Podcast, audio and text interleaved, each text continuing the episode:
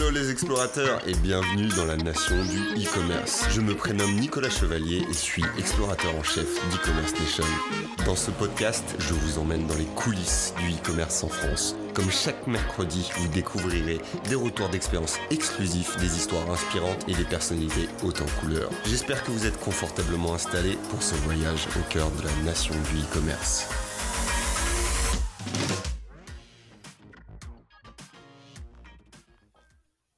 À toutes et à tous les explorateurs, je suis ravie de vous retrouver aujourd'hui pour un nouveau podcast en compagnie de Pascal Brunel, cofondateur de Sinolia, une agence digitale spécialisée en e-commerce. Nous abordons ensemble la mise en œuvre d'un projet e-commerce, du conseil à la réalisation concrète. Pascal revient également sur le projet de migration de la marque The Couples vers un Magento 2. Je vous souhaite à toutes et à tous une excellente écoute. Bonjour Pascal, comment vas-tu? Bonjour Audrey, très bien. Et toi? Ça va très bien, merci. Euh, je suis ravie de t'accueillir euh, pour euh, un podcast.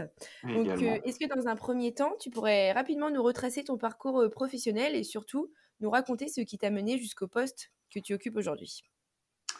Oui, sans problème. Alors, moi, j'ai un parcours universitaire relativement classique. J'ai fait, j'ai fait des études d'économie et puis un matin, je me suis rendu compte que j'avais obtenu ma licence d'économie grâce aux, matières informatiques. Du coup, bah, j'ai passé ma licence bon an, mal an et je me suis orienté vers, vers des études beaucoup plus informatiques. J'ai passé un diplôme d'ingénieur maître à Lyon en informatique et ensuite un DESS, ce qui, je crois, depuis a disparu puisque j'ai, je suis très âgé aujourd'hui. On dit un master maintenant. Voilà, le, le DESS aujourd'hui, c'est le master effectivement. Master 2 peut-être. Voilà, donc parcours assez classique, euh, économiste de pacotille et informaticien. Euh, et ensuite, donc, je suis rentré comme euh, beaucoup de, jeunes qui sortent de l'école en, SS2I pour devenir consultant. J'ai fait euh, cela pendant deux ans et puis matin également. Euh, je me suis rendu compte que j'en avais un petit peu assez d'être parachuté de mission en mission avec un CV long comme le bras sur des technologies que je ne maîtrisais pas forcément la veille. Alors c'est un peu imager tout ça, mais c'est quand même assez vrai en, en SS2I. J'ai souhaité me concentrer sur un domaine d'activité qui m'intéressait beaucoup plus que les autres et pour lequel j'ai développé des compétences, qui était l'e-commerce, ce qui m'a amené à la création de Sinolia. J'allais du coup te demander euh, si tu pouvais nous présenter Sinolia, mais euh, je te laisse. Euh. Donc aujourd'hui, je suis cofondateur de, de, Sinolia. Sinolia, c'est une structure qu'on a créée avec trois autres associés en, en 2004. Aujourd'hui, on est, on est cinq associés.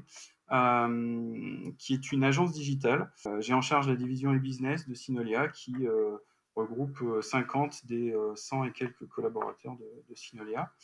Moi, je suis en charge donc de cette activité business et plus particulièrement de l'étude des projets qu'on appelle avant-vente euh, avec les clients, qui consiste à se mettre autour d'une table et étudier avec eux par rapport à un besoin donné quelle est la meilleure solution pour mettre en œuvre un projet. Les projets digitaux qu'on adresse sont principalement des projets e-commerce et tout ce qui gravite autour. La particularité, c'est que j'ai un profil donc informatique et que même si j'ai aujourd'hui un métier qui est très orienté vers le commerce, une prédisposition à, écouter un besoin et à, structurer une réponse plus qu'à structurer une offre commerciale. Je pense que c'est ce que, viennent chercher nos clients euh, chez Sinolia aujourd'hui. Et euh, d'ailleurs, c'est assez philosophique chez Sinolia de, d'abord penser réponse euh, et pas forcément chiffre d'affaires potentiel d'un projet on n'est pas forcément à, la recherche de, chiffres d'affaires. On a des, plannings de production qui sont très euh, chargés euh, plusieurs mois à l'avance. Et donc, euh, ce qui nous motive aujourd'hui chez Sinolia, c'est plutôt des projets avec des enjeux, des projets challengeants qui nous permettent de passer un cap. Et en, 16 ans d'activité, on est passé de très petits projets pour des très petites startups faits en, quelques semaines à des projets d'envergure internationale. Et c'est ça qui nous intéresse. D'accord. Et c'est quel genre euh, de projet au final Qu'est-ce que vous proposez euh, concrètement chez Sinolia Alors, qu'est-ce qu'on propose concrètement? Nous, on réalise des projets. mon équipe euh, réalise des projets e-commerce. Donc, nous, on accompagne les clients de A à Z sur toute la conception de son projet e-commerce. La partie réflexion amont, atelier, atelier de travail avec les équipes métiers du client, définir une stratégie, à la phase de, de, conception et de mise en œuvre en elle-même où là, ce sont des équipes techniques qui réalisent le projet sur une base euh, technologique donnée. D'accord. Oui, je pense que ça va être l'objet de, notre podcast. On va, je pense, en reparler largement, oui. Ok. Et du coup, j'ai cru voir un peu bah, en préparant ce podcast et en visitant votre site que vous êtes partenaire Magento Commerce. du coup, pourquoi avoir établi un partenariat avec eux et puis depuis combien de temps? Alors nous, on est partenaire Magento depuis l'origine. Hein. Je crois que de mémoire, Magento a dû se créer en 2008 ou 2009. On est partenaire depuis cette époque-là.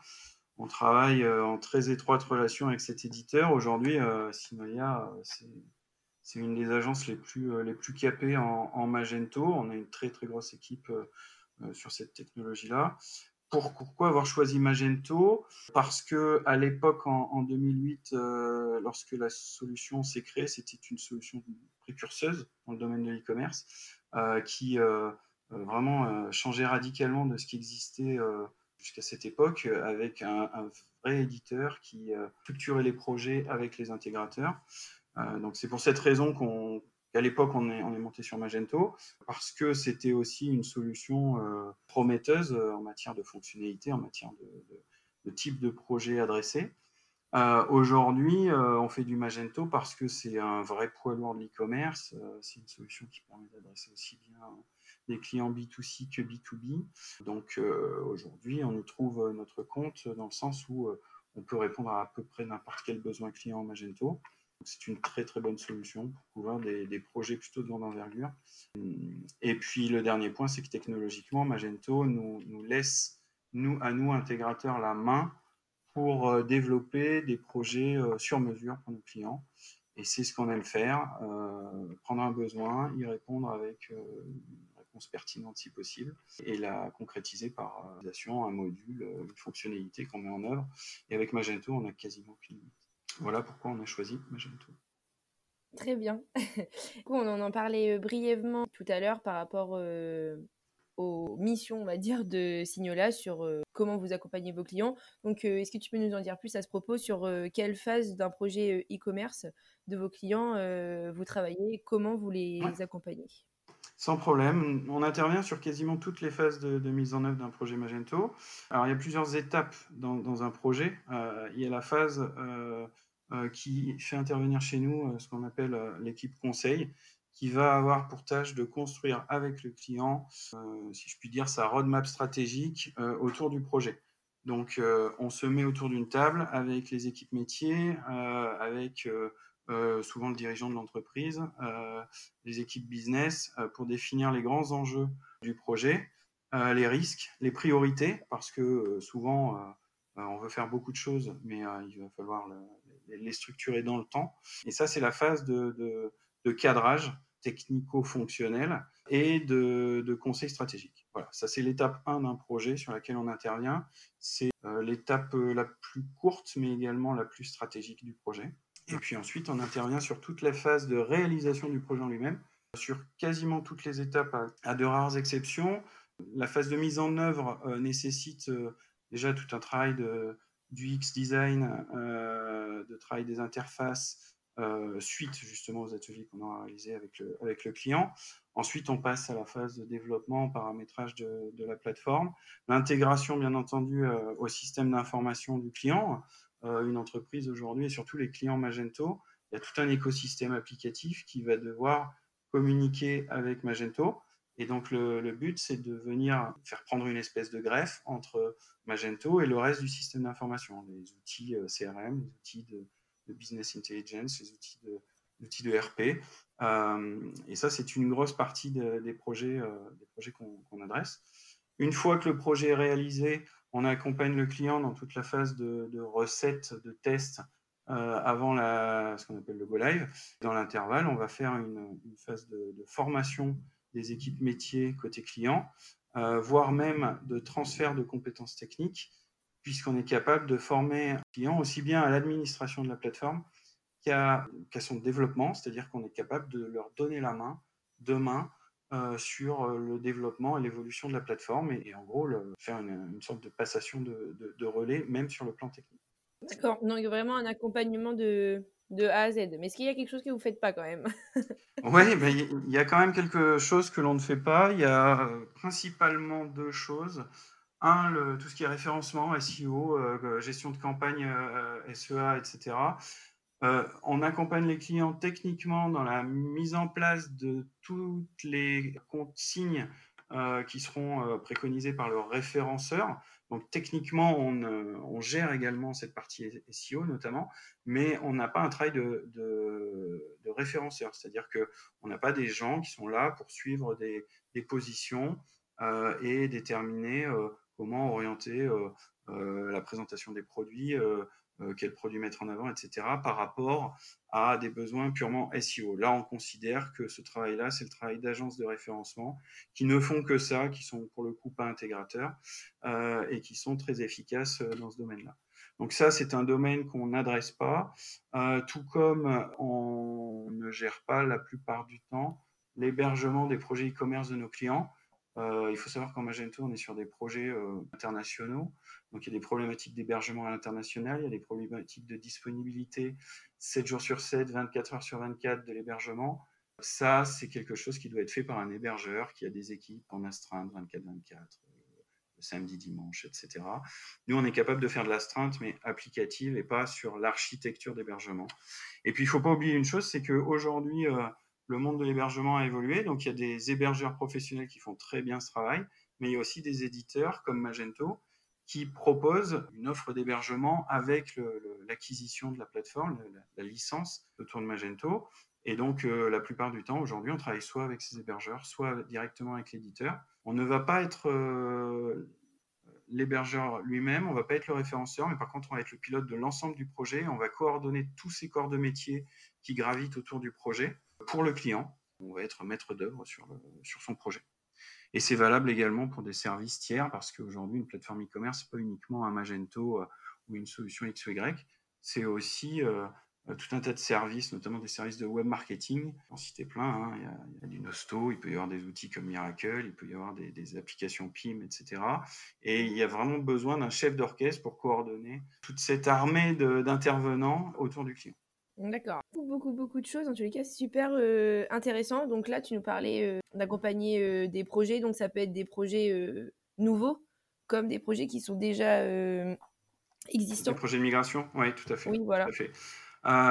oui, effectivement, aujourd'hui, alors à l'heure actuelle, en Magento notamment, on est dans une période charnière où Magento, oui, Magento est en train de clôturer la période Magento 1 où de 2008 à euh, il y a quelques, quelques années, Magento 1 s'est développé, euh, s'est enrichi euh, et, a connu son apogée.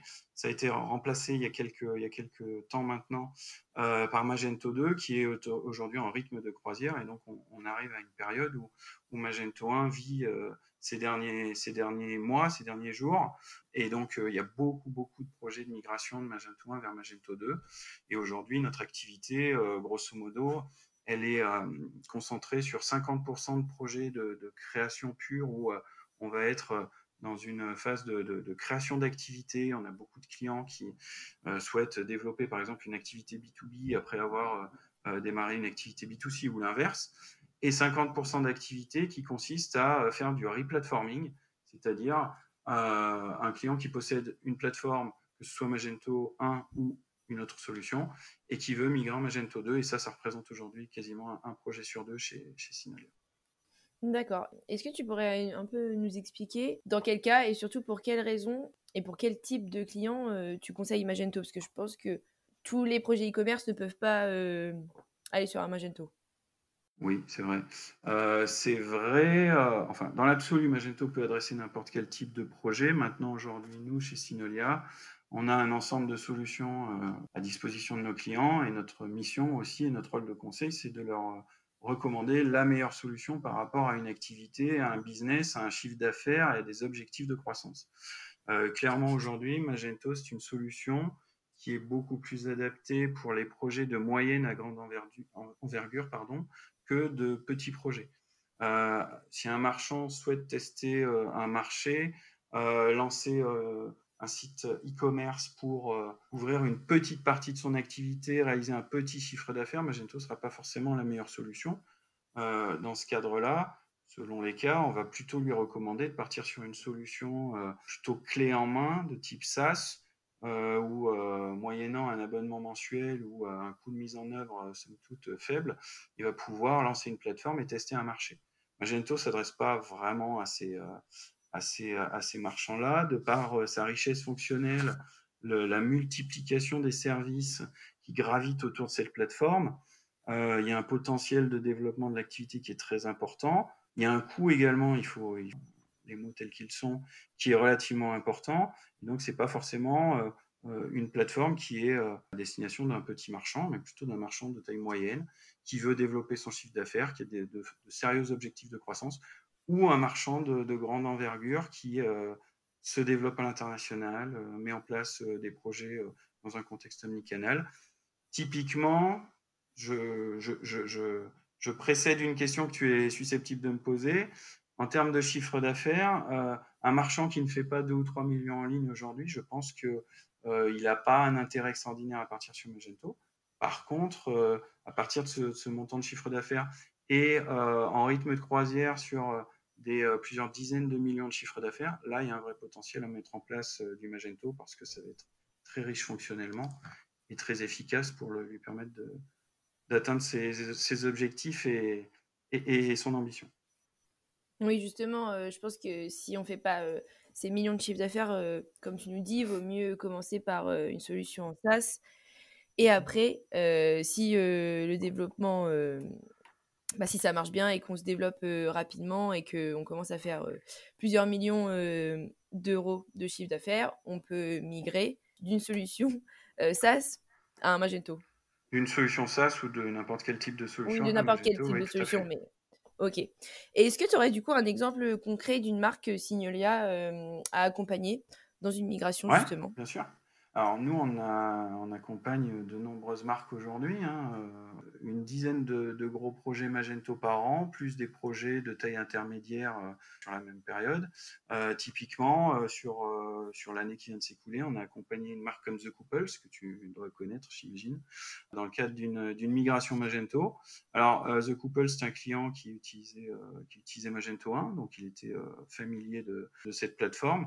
On l'a accompagné dans une migration Magento 2 euh, en mode cloud, donc utilisant le cloud de l'éditeur, et avec la particularité de recourir également à une brique Magento qui est assez peu connue sur le marché français, euh, mais beaucoup plus euh, aux États-Unis par exemple, qui est une brique donc de, la suite Magento qui s'appelle MOM, MOM comme Magento Order Management, et qui est une brique d'orchestration de commandes. Et c'est un peu le nec plus ultra de, de la suite Magento qui permet à notamment de gérer euh, très efficacement les flux de commandes dans un contexte omnicanal où un client va passer commande euh, d'un ensemble de produits. Plusieurs lignes de commande vont constituer, euh, plusieurs produits vont constituer une commande et le système va être capable de, dire aux, équipes qui, administrent la plateforme chez, chez The Couples que tel produit de la commande, bah, typiquement, est disponible dans tel entrepôt, que tel autre produit, plus judicieux d'aller euh,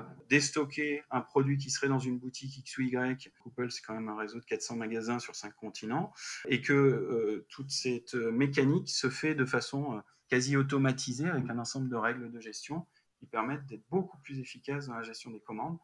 Et typiquement, la migration d'un client comme The Couple, c'est aussi pour obtenir plus d'efficacité sur une plateforme qui était déjà assez efficace mais euh, atteindre un niveau encore supérieur dans l'automatisation, l'orchestration des commandes, les services proposés aux clients, etc. Donc, euh, un, des gros projets qui nous a occupé cette année, euh, c'est par exemple une migration de The Couple sur Magento 2. Oui, justement, j'allais te demander, c'est quoi les objectifs de The Couples plutôt, de, en passant d'un Magento 1 à un Magento 2 alors, ils étaient assez nombreux. les objectifs du client, c'était d'abord d'augmenter son taux de conversion. Euh, donc plus transformer.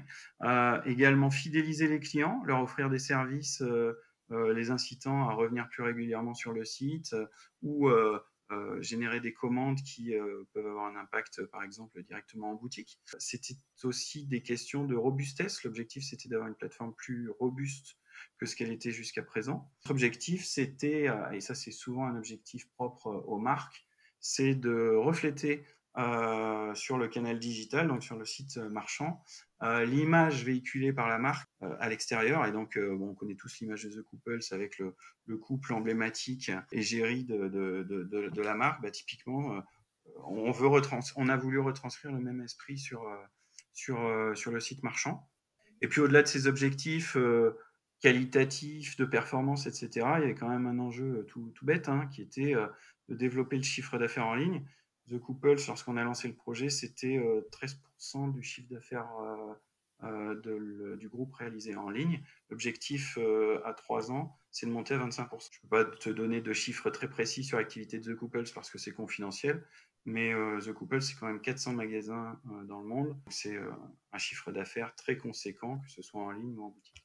D'accord, oui, donc un beau challenge à relever, quoi. tout à fait, tout à fait. Et du coup, est-ce que tu pourrais nous parler, bah là on parle de The Couples, donc est-ce que tu pourrais nous dire concrètement comment se passe une migration? Combien il y a d'étapes? Alors, combien il y a d'étapes, je ne l'ai pas théorisé personnellement, mais je, peux te donner mon, point de vue. déjà, dans le cadre d'une migration, il est indispensable de faire un bilan de ce qui a fonctionné ou non sur la plateforme précédente. Une migration, ce n'est pas un projet de création, il y a un héritage. Euh, et on doit traiter cet héritage. Donc, on doit en passer par euh, une phase d'interrogation des équipes métiers qui vont donner un ressenti par rapport à une plateforme, un ressenti qui sera euh, à juste titre ou pas, parce que parfois il y a des, idées reçues. On, utilise une plateforme et on pense qu'elle a certaines limitations, et ce n'est pas forcément toujours le cas. mais on a besoin de prendre en compte le sentiment des équipes qui exploitent la plateforme, les freins qu'ils rencontrent aujourd'hui sur, euh, sur celle-ci, quelle qu'elle soit d'ailleurs, euh, et, donc de définir comment, euh, d'arriver à, définir comment on va les lever. Aujourd'hui, il n'y a pas de marchand qui migre uniquement pour des raisons de, de génération de solutions. On entend beaucoup de, communication aujourd'hui sur les migrations Magento 1 vers Magento 2 parce qu'on est obligé, parce que c'est la fin du support Magento. Ça, c'est un petit peu un, raccourci. Aujourd'hui, les migrations euh, sont le fruit d'un replatforming. Et les migrations, il y en a en permanence. Une plateforme e-commerce, ça vit 3 à 5 ans. Ensuite, et, dans l'intervalle, on va faire beaucoup d'évolutions jusqu'à ce qu'on arrive à une évolution majeure qui est ni plus ni moins qu'un replatforming. Sur ce replatforming, donc on, doit, dans un premier temps, euh, faire un bilan avec les équipes métiers, avec euh, l'ensemble des intervenants côté client autour de la solution, pour euh, être capable de définir euh, les nouveaux enjeux de, la plateforme et puis également traiter de la problématique de reprise de données parce qu'une migration, c'est aussi une reprise d'existant. Il y a des flux de commandes, il y a des clients qui continuent à affluer sur, euh, sur la plateforme, donc ils vont vouloir conserver les informations historiques de commandes, par exemple, de, gestion de leurs adresses de livraison. Euh, lorsqu'on est par exemple dans un projet B2B, euh, c'est encore plus important. Et euh, donc toute cette question de, reprise de données et de bascule de l'ancienne plateforme à la nouvelle doivent être étudiées avec le, avec le client. On ne peut pas partir tête baissée. La deuxième étape, je dirais, c'est une étape de priorisation des besoins. On a défini ce qui allait, ce qui n'allait pas. On est capable de dire voilà ce qu'on veut dans la plateforme de nouvelle génération. Maintenant, on va définir une hiérarchie dans les besoins pour euh, euh, lotir le projet potentiellement. Lorsqu'on est sur des projets, euh, par exemple à l'international, on va définir quels pays vont être migrés en premier ou est-ce qu'on va migrer tous les pays en même temps. il y a tout un tas de contraintes de, cet ordre-là qui doivent être étudiées. Et puis ensuite, il y a aussi une, question de méthodologie. Aujourd'hui, on peut très bien faire un projet très cadré, très borné, avec euh, des objectifs planning et budgétaires euh, figés, euh, mais ça veut dire qu'en amont, on aura vraiment défini de façon exhaustive ce qui va composer le projet. Comme on peut faire des projets beaucoup plus agiles, travailler autour d'un budget et d'un planning, mais avec une, une, priorisation des besoins qui va évoluer dans le temps au cours de la conception. Et avec l'équipe cliente, on va faire évoluer ce projet en fonction de l'actualité de l'entreprise, des décisions stratégiques qui sont prises, parce qu'un projet, ça prend du temps, je pense qu'on en parlera peut-être tout à l'heure. Euh, et donc, euh, dans cet intervalle, le, monde change et donc le projet peut être amené à évoluer. Donc, on a, on a vraiment une question de méthodologie à aborder avec, euh, avec le marchand, et la méthodologie a des avantages et des contraintes, et, et des prérequis notamment en termes d'organisation. qu'on doit vérifier. n'importe quel client ne peut pas faire un projet en agile, n'importe quel client ne peut pas faire un projet au forfait, qu'on appelle cycle en V traditionnellement. donc ça, c'est une vraie réflexion philosophique à avoir avec le client en amont de la phase de réalisation, puisque au final, cette phase de réalisation, euh, c'est qu'une étape d'exécution. Si le projet est bien pensé en amont, bah, typiquement, on va dérouler derrière euh, un plan euh, qui, si je puis dire, ça va se dérouler sans accroc. une étape, la phase de mise en œuvre, c'est l'étape la plus longue, mais finalement qui n'est pas la plus compliquée. l'étape la plus compliquée, c'est la phase de cadrage et d'atelier en amont, qui va être très mobilisatrice pour, pour nous comme pour notre client. Et c'est comme ça qu'on peut faire un projet de migration Magento 2 qui, qui fonctionne. Et j'ai envie de dire d'ailleurs au passage qu'un projet de migration, ça ne s'improvise pas. Il faut avoir une vraie expérience sur la techno et pas uniquement une expérience Magento. Euh, il y a eu beaucoup de, projets de migration Magento 1 qui, euh, qui ont été douloureux parce que l'intégrateur n'avait pas forcément toute l'expérience nécessaire côté euh, Magento 2. C'est vraiment une nouvelle génération de plateforme Magento 2 c'est pas juste une évolution de Magento. C'est pour ça que quand on parle de replatforming, que ce soit une plateforme propriétaire, une solution SaaS ou un Magento 1, migrer de ces solutions vers Magento 2, c'est faire un projet à part entière. D'accord. tu fais un monologue, mais c'est très intéressant. Euh, du, coup, du coup, quand tu dis euh, oui, ça s'improvise pas euh, la migration, c'est-à-dire que les équipes en interne du site peuvent pas bah, improviser justement cette migration. C'est quand même mieux de se faire accompagner, quoi. Si on n'a pas les compétences d'un Magento 2. Ah oui, non, mais je, pense qu'aujourd'hui, à moins d'avoir une équipe. Alors, il y a certains acteurs d'e-commerce hein, qui ont des équipes de développement en interne. J'en connais certains qui ont des dizaines de développeurs euh, et qui ont internalisé les compétences. Euh, bon, ça, c'est un petit peu l'exception. Euh, aujourd'hui, un marchand qui veut mettre en place un projet Magento 2, il va faire appel un partenaire Magento 2 euh, euh, qui trouvera sur le site Magento euh, en sélectionnant les partenaires en France. Il y a plusieurs dizaines de partenaires avec des niveaux de compétences plus ou moins, plus ou moins élevés qui correspondront à chaque, à chaque type de projet client. Ok, tu as légèrement abordé ce point-là, mais tu disais que ça prenait du temps. Mais combien de temps exactement pour une migration de ce type? Alors, ça, c'est toujours la question la question qui précède la question euh, combien euh, d'euros. Euh, mais et c'est toujours difficile d'y répondre lorsqu'on est lorsqu'on traite d'un sujet d'un point de vue générique. Là, un projet type en Magento, enfin aucun projet n'est identique déjà. Il y a des projets plus ou moins complexes, mais un projet type va nécessiter grosso modo deux mois de cadrage en amont pour bien définir les enjeux du projet, accompagner le client dans la structuration de son, son besoin et définir ce qu'on appelle de dossier de, spécification. Deux mois, ça peut paraître long, mais lorsqu'il s'agit de mobiliser euh, potentiellement euh, de nombreuses personnes dans de nombreux services euh, chez le client, c'est relativement court parce qu'il y a des questions de disponibilité. Donc tout ça, ce sont des questions de planning, mais en gros, en deux mois, avec une relative disponibilité, enfin une bonne disponibilité des équipes clients, on peut faire une phase de cadrage euh, efficace sous forme d'atelier. Donc la plupart du temps, on va chez le, client pour euh, mener des ateliers qui sont des ateliers thématiques. On va traiter de l'UX, UI, euh, on va traiter des flux, on va traiter de, du paiement, de l'hébergement, de tout un tas de, thématiques. Et à la fin, on va rédiger un dossier de cadrage plus ou moins complet, plus ou moins complet en fonction de la méthodologie de mise en œuvre qu'on aura choisie. Mais voilà, ça typiquement, c'est la phase de cadrage, ça prend deux mois.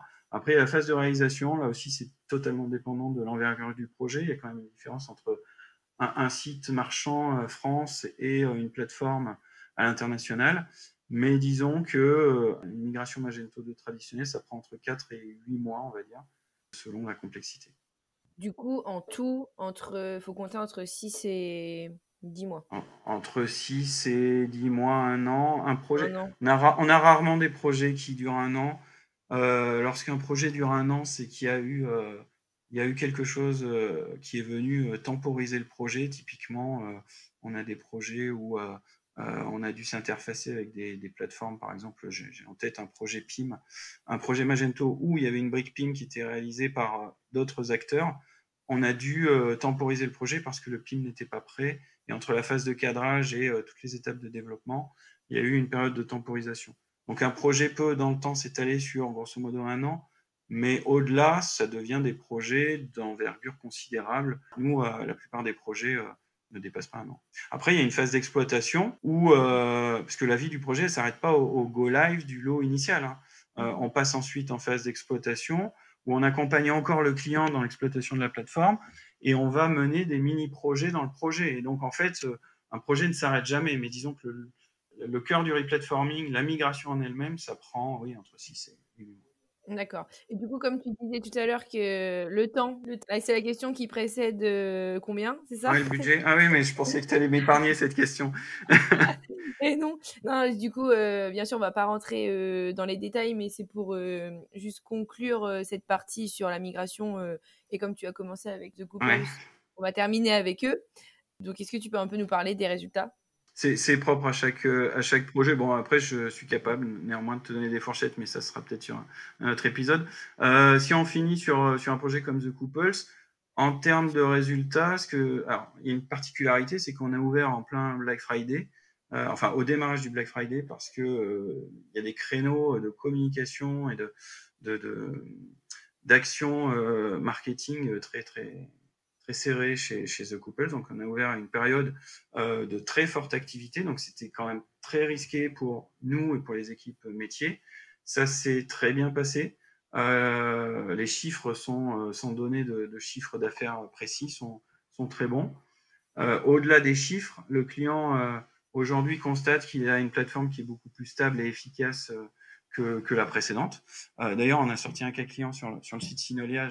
J'invite les, les auditeurs du podcast à, aller voir. Euh, il y, a, beaucoup de détails sur, euh, sur la genèse du projet. Et puis surtout, en termes de résultats, c'est pour un client comme The Couples l'occasion d'avoir mis en place des vrais outils au service du client autour des problématiques omnicanal, la réservation de produits en magasin, euh, tout ce qui peut enrichir l'expérience client. Et puis c'est surtout un gain en termes de, de coût de, de traitement et d'exploitation des commandes parce que, que l'orchestrateur de commandes, qui est donc l'outil OMS de Magento qu'on a mis en place, euh, aujourd'hui, euh, le, marchand est capable d'optimiser ses coûts de transport et ses délais de livraison. Et ça, c'est aujourd'hui quelque chose qui est primordial chez euh, la plupart des, marchands qui, font appel à nous. Donc, au-delà des, questions de pur chiffre d'affaires, il y a des questions de, de, performance de la plateforme, de service client et même de service aux équipes mises à disposition des équipes qui exploitent la plateforme, qui passent moins de temps à euh, euh, gérer des notions de stock, de répartition de, de, commandes en fonction des magasins et, des dépôts, etc. Donc ça, c'est super intéressant. Oui, tu nous parlais justement euh, d'optimiser les coûts de transport et les délais de livraison. Et c'est vrai que ça, nous-mêmes, on, le remarque, c'est quand même un point central en e-commerce. Bah, c'est l'enjeu aujourd'hui.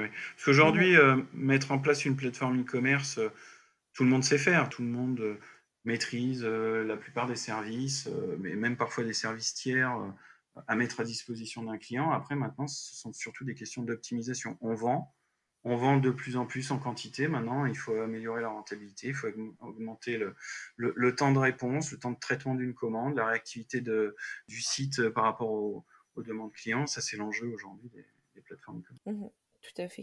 Et selon toi, c'est quoi un peu les clés pour la réussite d'un site e-commerce? Donc là, je dis site e-commerce, mais euh, comme on parle plus euh, de Magento, donc d'un site e-commerce plutôt en open source.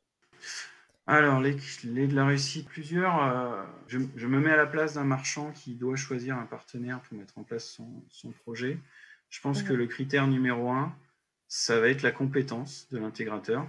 Aujourd'hui, mettre en place un projet Magento, c'est c'est euh, faire appel à beaucoup de compétences, beaucoup de connaissances, qui a hum, nécessité d'avoir une vraie expertise Magento. On ne s'improvise pas expert Magento. Un besoin impérieux euh, des, marchands à faire appel à de vrais spécialistes qui ont euh, des références, qui ont de l'expérience dans ce domaine-là. Maintenant, cette question de compétences, elle n'est pas, enfin, c'est pas le point unique euh, à vérifier lorsqu'on veut lancer un projet de replatforming. Il faut aussi trouver un, partenaire qui est force de proposition, qui a de l'expérience métier, qui est capable de comprendre les équipes métiers, retranscrire ses besoins et, ses, euh, ses, souhaits en, en, fonctionnalité, en service, en, choses très concrètes autour de la plateforme. Et ça, c'est la partie conseil. La partie conseil, aujourd'hui, je pense que c'est un enjeu primordial. Et on, peut être très bon techniquement sur Magento, mais ne pas maîtriser la partie conseil. Par contre, si vous êtes un, expert Magento et que vous avez l'expérience conseil, la capacité de, comprendre le client et lui proposer la bonne solution, je pense que vous avez les deux, les deux piliers qui font un bon projet e-commerce. C'est pour moi les deux, les deux points clés de la réussite d'un projet e-commerce. Et je pourrais même en rajouter un troisième, c'est euh, capacité du marchand comme de l'intégrateur à se comprendre. Euh, on peut être très compétent de part et d'autre, mais être complètement incompatible. Et donc, euh, nous, souvent, quand on lance un projet, on cherche à, vraiment créer un lien avec l'équipe qui est en face de nous. on va travailler ensemble pendant, plusieurs mois, voire plusieurs années. La plupart du temps, les projets, enfin, les marchands nous font confiance pendant de longues années. D'ailleurs, au passage, le premier client Sinolia, il est toujours client chez nous, 15 ans après. Ça, c'est euh, voilà, une relation de long terme. Et donc, il faut des, très rapidement voir si on est philosophiquement compatible, si on a la même approche des problématiques. Et si vous avez euh, la compétence, le conseil et que euh, ça fit, entre guillemets, entre l'intégrateur et le marchand, bah là, il y a quand même de fortes chances que le projet soit réussi. Et ça, c'est valable en, Magento comme sur n'importe quel autre techno d'ailleurs. Ok, parce que du coup, vous accompagnez euh, dans la, mise en œuvre d'un projet euh, e-commerce, mais euh, du coup, après, vous restez quand même en contact avec les e-commerçants que vous avez accompagnés. Alors, oui, oui, tout à fait. Aujourd'hui, sur quasiment 100% des projets qu'on réalise, on intervient ensuite ce qu'on appelle en TMA, donc tierce maintenance applicative, ou dans des modes différents. Mais en gros, on, a une équipe qui est, d'ailleurs l'équipe qui a réalisé le projet, qui est euh, disponible pour le client pour réaliser des évolutions, pour faire d'ailleurs du correctif également, parce qu'une plateforme, ça ça s'entretient, il, y a des, bugs, des dysfonctionnements, des pages de sécurité à passer, etc. Donc on fait du correctif et de l'évolutif. Et puis, euh, avec un peu de chance, si le, la stratégie qu'on a mis en œuvre est la bonne, le, marchand va avoir un chiffre d'affaires qui va se développer, donc des besoins qui vont euh, aller crescendo, il va vouloir ouvrir de, nouvelles activités, il va vouloir ouvrir de, nouvelles zones géographiques, desservir de nouveaux pays euh, de nouvelles régions, euh, faire des évolutions. Et donc pour ça, il a besoin d'un partenaire. Et donc nous, il est hors de question qu'on abandonne un client bah, au, moment de la, de la, mise en production sur la quasi-totalité des clients on intervient en phase de ce qu'on appelle la phase de run, euh, et on a des équipes qui, interviennent euh, très régulièrement pour ces clients. Et puis, à l'inverse, on a certains clients qui veulent être autonomes assez rapidement, et on fait ce qu'on appelle, ce, dont on parlait tout à l'heure, du transfert de compétences. Donc, euh, au lieu de, planifier de nouveaux projets, ben, on va former des équipes en interne chez le client aux méthodes de développement Magento pour qu'ils soient autonomes demain et qu'ils n'aient plus besoin de recourir à nos services. D'accord. Très bien, ça répondait oui. Du coup, à ma question que je me posais, du coup, je me demandais, mais super. Alors, moi, j'ai fait le tour de tout ce que je voulais voir avec toi, ce qui nous intéressait par rapport à la migration. Ouais. je vais te laisser le mot de la fin. Est-ce que tu as quelque chose à ajouter à tout ce qu'on vient de te dire? Le mot de la fin, parce que là, je pense qu'on s'adresse à des marchands qui pensent migration Magento. Il ne faut pas voir une migration Magento comme une contrainte euh, financière, un nouveau projet à gérer, etc. Voir ça comme une opportunité de développer euh, l'activité euh, et de la faire croître de façon importante. Et j'ai envie de dire, le, seul conseil que je peux donner au final, c'est trouver un, partenaire pour faire ce projet avec qui vous avez envie de bosser. Question d'humain aussi dans un projet. Je pense que très rapidement, en échangeant autour du projet sur euh, qu'est-ce qu'il va falloir mettre en place, on crée une relation. Et cette relation, on se rend vite compte euh, si on a envie ou pas de, travailler des mois et des années euh, ensemble. Et je pense que ça, c'est le, c'est mon mot de la fin pour aborder un projet de, migration dans, les meilleurs eh bien, c'est c'est parfait comme mot de la fin. en tous les cas, Pascal, merci beaucoup pour tout ce que tu nous as partagé. C'était super intéressant, même pour moi, par exemple, qui ne suis pas forcément une experte de la migration. C'était très pédagogue la façon dont tu as abordé tout ça. Donc, bah, merci pour ben, ça. Écoute, merci. Et puis, je te souhaite bah, une bonne continuation et puis peut-être à bientôt. À très bientôt. Salut Audrey.